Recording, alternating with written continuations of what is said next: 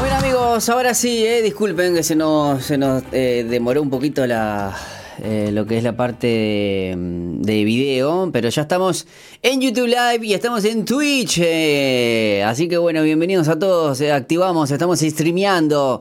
Y qué momento para volver al ruedo con nuestro amigo Héctor Vázquez. Que estaba hasta hace un momento, momento ahí, no sé si lo estábamos viendo. Ahí está, apareció, apareció. Y queremos saludarlo y darle El rayo de el la- rayo McQueen, eh, eh, el rayo McQueen Vázquez. ¿Cómo andás? Este, ¿cómo, ¿Cómo va Héctor? ¿Todo tranquilo? ¿Cómo están? Bien, bien, este, acá en casita, eh, por temas logísticos no, no puedo estar ahí en estudio. Eh, Es Pero- entendible, es entendible. Estamos hablando del, del, del último mes del año, estamos con la locura. Y la verdad, la verdad, p- eh, necesito tu presencia antes que, y que estés, antes de no tenerte. Mirá, con eso te digo todo. Gracias, me, me honran esas palabras, amigo. Este, mm, qué bueno estar un, un miércoles más. ¿Qué miércoles este día, eh? La verdad que sí, es Este- un día de miércoles, este, y, y la verdad que, que me gusta mucho el, ya el, el- el título, eh, para aquellas personas que, que son competitivas, eh, creo Sí. que, que el título este, está muy bueno. Ah, obviamente si nos siguen en las redes ya saben de qué título estamos, título estamos hablando, de la columna del día de hoy, pero si no se lo, se lo va a decir ahora en estos momentos este, nuestro amigo Héctor. Bien. Ganemos corazones y no discusiones. Fa. Esto tiene mucho que ver, este, y sobre todo tocando un poco lo que es la, la filosofía y demás, eh, y también la postura que uno tiene respecto a, a- a discusiones, debates, viste, diferencias de ideas. Eh, creo que hoy en día, sobre todas las cosas, como teniendo, viste, el, el- el tema central, Navidad, posturas distintas y demás, ¿cómo podemos estar eh, parándonos en el día de hoy respecto a, a nuestra cosmovisión judeocristiana y aquellos que han incluido un poco más respecto, eh, no llamarlos ecuménicos, pero el hecho de que las prácticas eh, ahora son es que creo, que hay gente que, que piensa que cuando uno le decís a la otra persona ecuménico, que cree en, sus fibras de que es un insulto. siente insultado. Claro, no, no, o sea, el que lo dice, no el que al que lo acusan de ecuménico. Pero Sí, sí, creo, sí. cree firmemente, no, porque este es ecuménico. Y vos decís, está, capaz que me insultaste y yo no, no, no me di cuenta. Eh, yo no sé si es que o nosotros le quitamos mucho valor o me parece que por mucho tiempo hay personas que se creen el néctar del evangelio. Uh, eh, bueno, eso es, muy perjudicial. De hecho, ya viene eso, eh, tiene miles de años. O sea, están no solo en la época de Jesús, sino también aquellos que estaban antes, con los grandes patriarcas. Este, eh, no, quería sondear tanto historia, pero sí el hecho de tener estas diferencias, de tener ideas a la hora de conversar en el día de hoy en el lugar de trabajo, en la universidad, eh, en la familia también, cuando tenemos cosmovisiones y, y creencias distintas, eh, cuando unos ponen el pesebre y otros no, cuando otros ponen este, el árbol y el otro y otros no. El, el Qué chirimbolo, el que- chirimbolo que significa la cantidad de pecados que tenés, este, Sí, sí, y, exacto. y- y no, y las cosas místicas que, que mezclan, que yo, yo digo, wow, mira, mira, mira que tenemos tiempo para pensar esa bobada, ¿qué la tiró? Pero, el, por ejemplo, eh, eh, esta, esta cantidad de ideas eh, que, que han alimentado la Navidad, porque hoy la Navidad tiene un perfil este, Netamente eh, comercial. netamente comercial, eh, so- solo aquellos que conocen la historia, o por lo menos de- la desarrollan un poco más y han estado un poco más interesados respecto a lo que pasa en Navidad, lo que es la Navidad, por qué se celebra y demás. Quiero también informar al, al- al- al pueblo cristiano uruguayo que Jesús no nació en diciembre. Preferentemente dicen que Jesús nació en, en el lo que fue invierno. No, igual No. si lo si lo vemos eh, ya mismo, eh, no necesitamos ser muy, muy- mm, como es, no necesitamos ser muy teólogos para darnos cuenta que en diciembre en Jerusalén, donde estaban los, los pastores salieron a sacar a, las ovejas y vinieron los ángeles y todo, eh, en esa época, en diciembre, hasta nieva a veces, dicen, o sea, yo no, no, conozco. Pero bueno, este, la verdad que que tan, no necesitas tener tan, tantas neuronas eh, a la par este, como para darte cuenta que sí, en verdad no es, no es eso.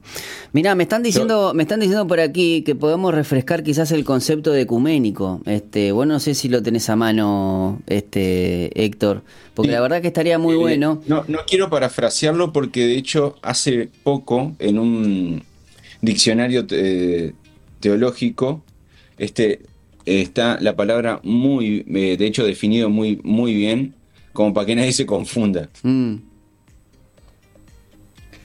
Este, y la definición, porque hay un muy buen. Bueno, acá lo que primero que me aparece según Google es mm. el que pertenece o se refiere a todas las personas del mundo, a todos los países y a todos los tiempos.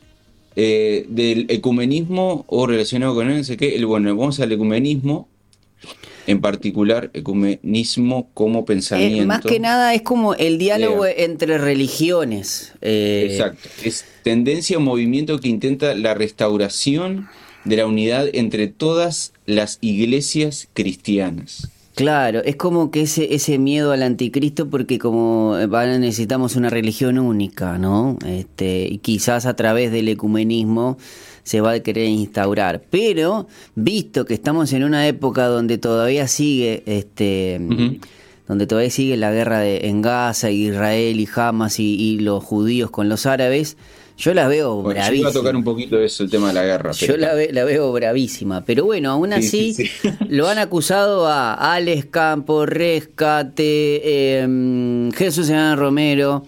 Eh, a rescate porque fue, fueron, yo recuerdo hace unos años, habían ido a Alemania a, una reunión este, donde se juntaban los jóvenes católicos europeos. Te estoy hablando hace, uff, yo no sé si, no sé, si en 2008 o 2009. De hecho, hay, hay un movimiento renovado de, católicos.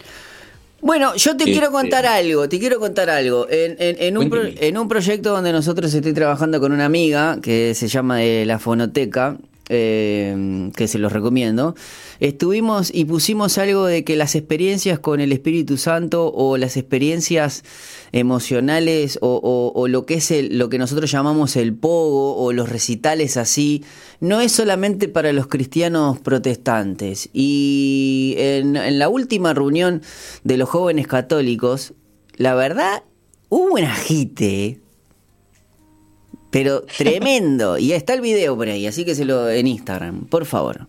Este, vayan a verlo para darse cuenta, porque creo que no hemos golpeado el pecho diciendo, ah, los católicos son aburridos, bien típico de protestante orgulloso y altivo y creer que... ¿eh?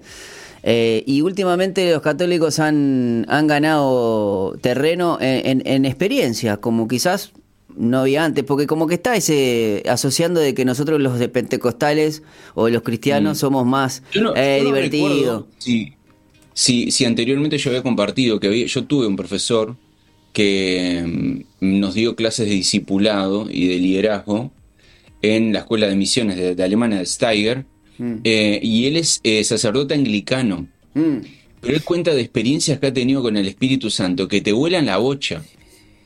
Él está casado con una, con una, una muchacha, su esposa, y tiene tres hijos, se llama Mark Johnson. Y él em, cuenta también de una experiencia que él tiene en su casa 24 horas al día, adoración. Aun cuando se van a dormir, queda. Este, hay un canal en YouTube que se llama Casa de Oración Internacional. Y ellos tienen como permanentemente oración y adoración este, 24 horas, tienen, hay grupos con jornadas, pero él tiene esa experiencia, viste, de, de, dejar en su casa y él dice que cómo ha vivido el Espíritu Santo desde que ha experimentado esa, ese ambiente o clima de, de adoración y, de, y, de, oración, este, eh, dice que es, eh, no, no, no lo distancia de un evangélico, un protestante, un católico. Claro, no. Y aparte, viste que Eh. después todas esas personas que te hablan de ecumenismo y todo, después son las que te dicen, no, Dios va a venir a buscar una sola iglesia. ¿Entendés? Es Mm. como que. Y bueno, hermano, pero me estás diciendo que el católico prácticamente porque adora imágenes no, es- no, eh, va- hace no- esto y el otro porque hace lo otro. Y bueno, y entonces, ¿cómo es? No quiero interrumpirte, pero, o sea, el tema es que con esta palabra ecuménico, volviendo a eso, Sí. eh, es que eh, o se sataniza, Eso. o, o de repente se, se, mm, eh, es como, se, se mistifica tanto Claro. que, que se pone como una práctica pagana o una práctica, este, en realidad para mí es un, como un verbo, un, un acto en sí del compartir con otros, De- eh, quizás en un mismo O sea que yo pongo, yo, yo ecuménico, ella ecuménica, vosotros ecumenáis. Ecumeneáis. este, Bueno, eh, El Héctor, Héctor, que eh, mm, sí. para no, para no, no, no, no desviarnos tanto, porque nos desviamos un poquito. Eh, pero quizás tenga que ver porque hay muchas personas que te, que te puedan, te quieran ganar una discusión, este, y justamente en el diálogo con otras personas que no conocen, eh, eh, el tener esta postura de yo tengo la verdad y, y soy del bando ganador, con vos que estás eh, errado y estás... Entonces, si tenés esa postura para mí, no diferís en nada, en nada, con los terroristas este, radicales De Hamás. de Hamas. sí, sí, sí, no, Porque sin le- duda. es como que le estás hablando a los infieles que no son cristianos. Sí, yo quería compartir un versículo bíblico puntual que, que toca este tema, de, de este de conservar o cuidar los corazones, de poder también este, estar atento a ser empático a aquellos que de repente no tienen tanta información, no es sentenciarlos de ignorante, eh, o sea, de, de Pero hay este, personas, que, son- pero hay personas que a, a las personas que no, literalmente no me voy a Sí. contaminar. están distantes de información. Entonces, va- vamos, simplemente no tienen información que nosotros sí, y ellos tienen información que nos- nosotros no tenemos. Claro. Entonces esta, esta, este feedback que uno tiene, o por lo menos la conversación orgánica en la que uno puede construir, que no, que maneja términos para no herir y, y tampoco para devaluar a la persona. Eh, quiero, quiero solo, es algo que me encanta la carta de Pedro, que, que la epístola de Pedro, cómo él eh, atiende esta necesidad y también lo aclara muy específicamente en, el cap- en el- la primera carta, en la primera epístola de Pedro, en el capítulo 3, versículo 15. Es conocido, pero creo que hay que abrir los ganchos en este sentido, sobre todo en esta era, en esta era donde nos, estamos, nos están predicando el humanismo, donde nosotros somos el hombre en sí, este, es el centro del mundo. Entonces, eh, atendamos a esto lo que dice. Dice en el 15, en el versículo 15, en cambio, adoren a Cristo como el Señor de su vida. Si alguien les pregunta acerca de la esperanza que tienen como creyentes, estén siempre preparados para dar una explicación. Estén siempre preparados para dar una explicación. ¿Eso qué hace? ¿Qué hace, que hace a nosotros?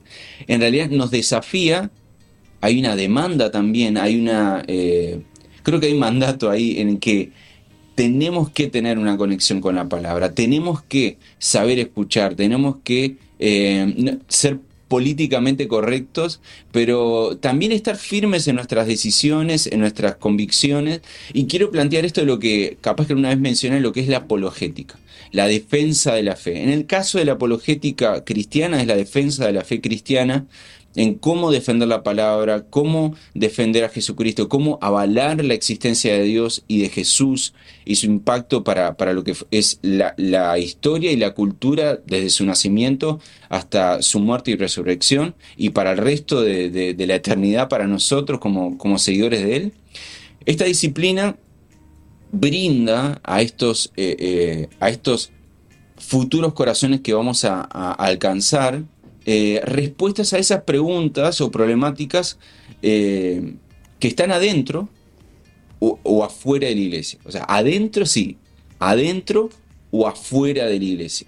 Esto que hace a nosotros nos desafía a que no estemos descansando en el intelecto de un líder, de un maestro de la palabra. Y que nosotros tenemos que tener conexión porque si no, no estamos siendo cristianos. El, cristiano tiene que tener empíricamente un, eh, una, necesidad, o sea, un hambre por la palabra, para conocer más de a quién, de quién adora, a quién adora. Entonces, eh, esto de defender no quiere, no quiere decir, viste, como recién decías, o sea, de, que sea una aniquilación apocalíptica, que bueno, voy a dejarlo en cenizas a este tipo con todos los rayos láser de información y, conocimiento que tengo para que no se levante. No, todo lo contrario. Entonces, es, la defensa de nuestra fe cristiana eh, tiene que ser efectiva, tiene que ser eh, decidida en el momento que uno está eh, compartiendo de Dios, compartiendo de su fe. Es un momento espiritual eso, es una conversación espiritual, no es solo conocimiento. Entonces, cuando tenemos esa conversación espiritual con la persona, eh, no, estamos eh, haciendo contraataques, estamos, en, el caso de que sea una pregunta violenta o lo que sea, es defensa es decir, tener buenos muros, es decir, que no, no entra al interior de nuestro ser eh, y no nos ofende, no nos hiere, eh, no nos pone en duda, sino que simplemente eh, se abre un espacio para la construcción. Entonces, si esta persona ve que la defensa nuestra es tan firme y nuestra convicción tan segura, en algún punto sus fuerzas se van a debilitar eh, y, va, va, a notar cosas muy particulares. Yo anoté unas cositas acá, como estos sistemas de defensa, no sé si en algún momento has jugado como el Age of Empires. Eh, que es un juego de estrategia o... Por favor, estamos hablando palabras mayores. Es más, Age of Empire... Eh, estuve, pensando, estuve pensando en hacer una LAN con aquellos que les gusta Age of Empire. Pero estoy, mirá, no tengo la computadora todavía para el, último que, que, la renovaron. Tengo todas las extensiones. Es una, eh, Es una belleza. Para no nos vayamos, no nos vayamos, quiero terminar la idea. Entonces, con esto, esto que quería compartirles, de, estos reinos, por ejemplo, si pensamos en el pasado, estos muros gigantes, súper anchos, con cañones, con flechas, con, no sé, con, con eh, aceite hirviendo en, los bordes por si viene alguna amenaza, lo que sea. Eh, eh, o por ejemplo, pensemos, bueno, sistemas de defensa de neutralización de misiles aéreos, ¿no? Es, eh, eh, las defensas no solo tienen que ser en, en, escalas gigantes, en cosas tan amenazantes que pueden, no sé, borrar un barrio como un misil, ¿me entienden? No, sino que también las defensas son también a una escala menor. Esto quiere decir, y aún así cuando tenemos este, eh, en, aduana o, tenemos en, este, em, en los aeropuertos, cuando, cuando pasás por migraciones, ¿viste? Son, son sistemas de defensa a menor escala para filtrar o, eh, el ingreso de alguna amenaza, como, como decía, como en algo individual, ¿sí? Para mantener la paz, para eh, honrar las costumbres y la cultura, para que ese lugar no se vea alterado o contaminado. Entonces, la, la defensa no tiene que ser inmediatamente un contraataque ¿sí? Como, bueno, está. Eh, eh, estoy, recibiendo como una amenaza, me están golpeando mis murallas o lo que sea. Pero si son inmutables, eso quiere decir de que en un momento la energía se gasta. Cuando no hay contraataque y simplemente ven, ven amenaza de ciertas cosas o lo que sea, eh, no, no hay una amenaza para nosotros. Entonces en ese lugar donde estamos, hay que saber usar la fuerza, como en el kung fu o en, el aikido, que son artes marciales que usan la fuerza del otro, la gravedad del otro, no importa qué tan grande, pesado sea, hay movimientos que hacen que la defensa baje, que se debilite y que se, se someta entre comillas, sino que pueda estar en, un lugar de, este, de recepción. Hasta, hasta ahí voy. Por ejemplo, cuando, cuando, cuando Mateo 28, eh, Mateo 28 el último capítulo del Evangelio de Mateo, eh, en el versículo 18 y el 20, que son los últimos, que es la, gran comisión que Jesús nos manda a ser discípulos a todas las naciones, es, eh, no, no es vayan y pongan correas en el cuello a todos aquellos que vayan a ser discípulos. No, es que vamos a tener enfrentamientos y también la formación de carácter o el carácter de Cristo en otros. Entonces tenemos que ser ejemplo de eso, tener buenas murallas para poder ir este, colaborando en la construcción de estos otros. También quería compartir un poco de lo que hemos sido amenazados y, también la historia de Uruguay, cómo ha vivido en, la educación teológica y la educación moral. Más allá, vamos a aislar un poco eh, eh, la historia o, las decisiones políticas respecto a Estado e Iglesia, sino que el hecho mismo de cómo muchos valores eh, y principios fueron amenazados y atacados, acá en Uruguay se puede decir que derrotados en sí, por el hecho de no estar practicando una moral judeocristiana. Eh, no este, estar cercanos a mantenernos en esas eh, obligaciones morales, entre comillas, para mantener este, un crecimiento o un parecer eh, lo más similar posible a Jesús. viendo esto que, que, estuvo, está ausente en cierta manera y obviamente que el sistema educativo está atacando eso, es cómo nosotros estamos atendiendo eso adentro de la iglesia, cómo nosotros estamos educando, cómo estamos nosotros eh, nutriendo esas mentes que necesitan eh, tener información, tener este, buenos músculos intelectuales, tener buenas herramientas para operar en, momentos o en situaciones que, que demanden eso. Entonces, y esto lo podemos simplemente proyectar a muchos eventos del año, no solo en esto de la Navidad y demás, sino eh, cuál es la fuente de, este, de, este, mm, de esta celebración, ¿Cuál, por qué nosotros, Uruguay ya la Navidad sabemos que es un evento familiar. Eh, para los que somos creyentes, es para nosotros la celebración del nacimiento de Jesús, es el recuerdo de el nacimiento de Jesús.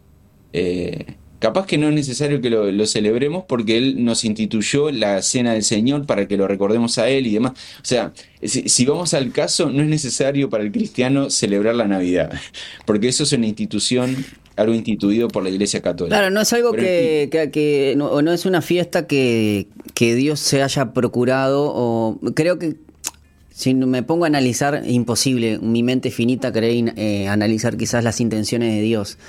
Pero sí, pero sí, si me pongo en, e, en esa tarea o, me tomo el atrevimiento, creo que Dios, si bien es importante, porque para haber muerte y resurrección primero tuvo que haberse tuvo que haber un nacimiento. creo que lo más importante, incluso para los seres humanos, no es tanto el momento que naces, sino en cuando te vas de este mundo. Eh, ¿Por qué? Porque uno puede mirar hacia atrás y ver qué fue lo que dejaste en, el paso de esta vida. Y creo que es como que, bueno, si querés, hacelo. O sea, no, no, si querés celebrar mi cumpleaños, celebralo. Yo quisiera saber, este, eh, no, hay una, eh, claro, pero viste que muchas veces hay personas que te dicen el día que yo me vaya, no me lloren traigan flores, abran un vino. Este, hay una canción ahí de Pedro Capó. Que, ¿De quién es ese De Pedro Capó. Este, pero lo que voy es que, pero en verdad creo que si bien está bien, eh, como que Dios quería que nos concentráramos más justamente en recordarlo, que sí vino a esta tierra, sí vino una vez y prometió que venía por primera vez y vino, y después prometió que iba a volver y lo estamos esperando. A lo que voy, como que no, no, está bien, festejen o celebren porque es algo simbólico. Es más, no tenemos las fechas, o sea, eh, durante mucho tiempo vemos, eh, todos sabemos que es una cuestión de, de, de, de, esas cosas de, cristianizar algunas fiestas paganas y todo ese tipo de cosas, pero lo más importante es otra cosa que fue la muerte y la resurrección. Eso, en eso sí Dios se preocupó. Entonces lo otro, ahora, a lo que voy es cómo el ser humano quiere catalogar o juzgar a las personas que sí lo hacen o le dan determinado simbolismo o misticismo y me parece que es entrar en discusiones evitables y por, y por demás, y creo que a esas personas lo único que les gusta es querer ganar una discusión y no ganar un corazón. Sí, definitivamente, qué buena conclusión, de hecho. Este, bueno, ahí vemos directamente lo que es la influencia del humanismo.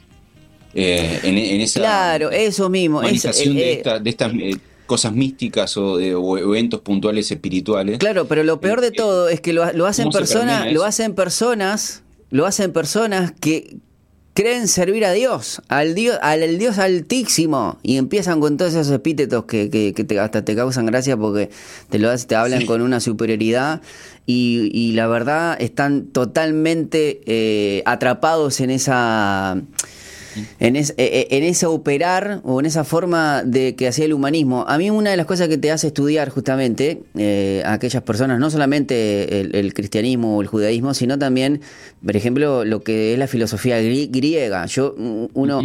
¿Por qué se le criticaba, a, por qué Sócrates criticaba tanto a los sofistas, por ejemplo? Porque los sofistas le encantaba discutir, o sea, se discutían, pero pero cómo, claro, pero ¿qué es lo que pasaba? Ellos venían que eh, en, en verdad la retórica te, te servía porque te concentrabas en vos estabas en una discusión en las calles y defendías una postura.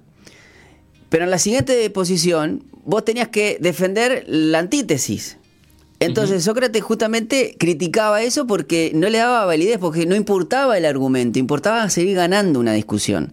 Exacto. ¿Entendés? Entonces, los sofistas hacían eso, por eso Sócrates no quería, este, y, los combatía, los combatía, perdón. Eh, y creo que nosotros, no importa, porque viste que hay muchos que dicen, yo tengo estos valores, pero si necesitas tengo otros. Eh, y vemos mucho cristianismo, lamentablemente, de esa manera, porque hay debates que si un cristiano eh, puede fumar, hacerse tatuajes, si un cristiano entra al cielo si se suicida, y entramos a buscar y como que no, lo que pasa que fulano, la eutanasia, eh, nosotros tenemos, tenemos grandes evangelistas que la verdad, por ejemplo, yo me acuerdo mucho Dina Santa María, que era tremenda predicadora, pero ella no creía en el anticristo, entonces como que cada una eh, y, como que vas bajando, y dice, ay, sí, pero este es muy bueno, pero no cree lo mismo que yo. Y nos ponemos a hacer eso. Yo digo, ay, Dios mío.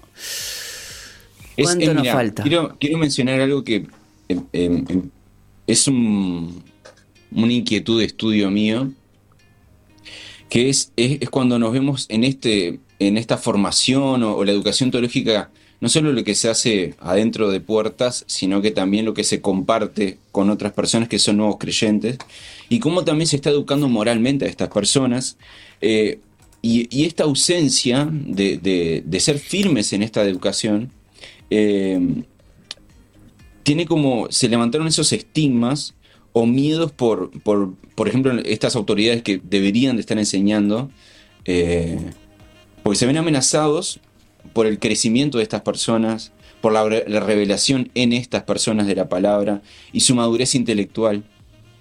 Porque, eh, y dejo esta pregunta, este, una de las preguntas que, nos ha amenazado a muchos, en poder crecer como, como cristianos y como dice en la carta de Pedro, respecto a cómo nosotros eh, tenemos un argumento para explicar el Evangelio. Y, y, esta pregunta es, ¿qué frases tenemos en nuestra memoria que, censuraron el interés o formación en la palabra de Dios y en nuestra fe. Entonces, eh, pueden imaginar, podemos poner, quizás recordamos muchos ejemplos y demás. Yo lo que animo a las personas para tener un corazón saludable este, y poder predicar saludablemente a estos corazones eh, que vamos a encontrarnos eh, y vamos a, tener intencionalmente una buena conversación y no una discusión para simplemente llevarnos un trofeo una medalla más. Eh, no se trata de un maratón intelectual. Es que amemos a las personas como Jesús los ama. Eh, si no tenemos respuestas, caminemos con ellos para poder conocer esa respuesta. y si la tenemos, seamos empáticos y, según también la madurez de la persona y de, cómo incluso hasta el temperamento de la persona, cómo pueda recibir esa información, eh, cuidemos eso. de cómo poder compartir la palabra de Dios, nuestras vivencias y experiencias y testimonio eh, porque a veces uno pone hasta un punto comparativo, no, pero si vos no dejas el cigarro, yo lo dejé, y hice esto y esto y lo otro. No es la misma persona, no está en tus zapatos, no tuvo las mismas experiencias, andás a saber por qué razón está fumando tabaco, no tenés idea. Pero en fin, este, eh, porque aquel que come de más está pecando también. Aquel que este, aquel que no pueda controlar su carácter y es muy airado este y todo el mundo confunde y dice no este este tiene un carácter fuerte no, no, no. Mal eh, concepto. tiene un, tiene un carácter débil, este, y no, y, la verdad que es un papanata que no sabe controlarse. No, no, porque muchos te dicen, muchos confunden, no, esta es brava o este es bravo porque tiene un carácter fuerte, porque ah, porque le decís algo y se, y se calienta. Y bueno, pero entonces más que fuerte es un no puede controlar sus emociones. Entonces, es, muy débil. Eh, Héctor, la verdad, eh, este tema da para, hablar varios, varios capítulos, este, pero se nos pasó el, tiempo. Te manda saludos el Tito, que dice que está escuchando, este, así que le mandamos también a él, Tito Correa. Y, agradecerte por, por todos estos temas, eh, y que siempre tenés esta disposición del tiempo para compartir con nuestra audiencia. Gracias a ustedes. Este, bueno, es, para mí son temas súper importantes, sobre todo cuando uno crece en lo que es la filosofía, ¿no? En, mm. el arte de pensar, este, y también tener esto, no tener lienzos libres, y si están libres, poder pintarlos de la mejor manera, poder este, mostrar obras que, realmente reflejen la gloria y la sabiduría de Dios. Creo que eso es súper importante. Así que estaremos en la próxima, capaz que con otros temas picantes. Y gracias una vez más por el espacio. Bendiciones para todos ahí, este, para el Colocho, para vos. El, el Jonah todavía sigue desaparecido. Sí, sí, lo que pasa es que este está arriba de un globo, así que imagínate. así que está. Un abrazo grande, Héctor. Muchas gracias, Nos vamos a ir a la pausa, Colocho, y enseguida regresamos.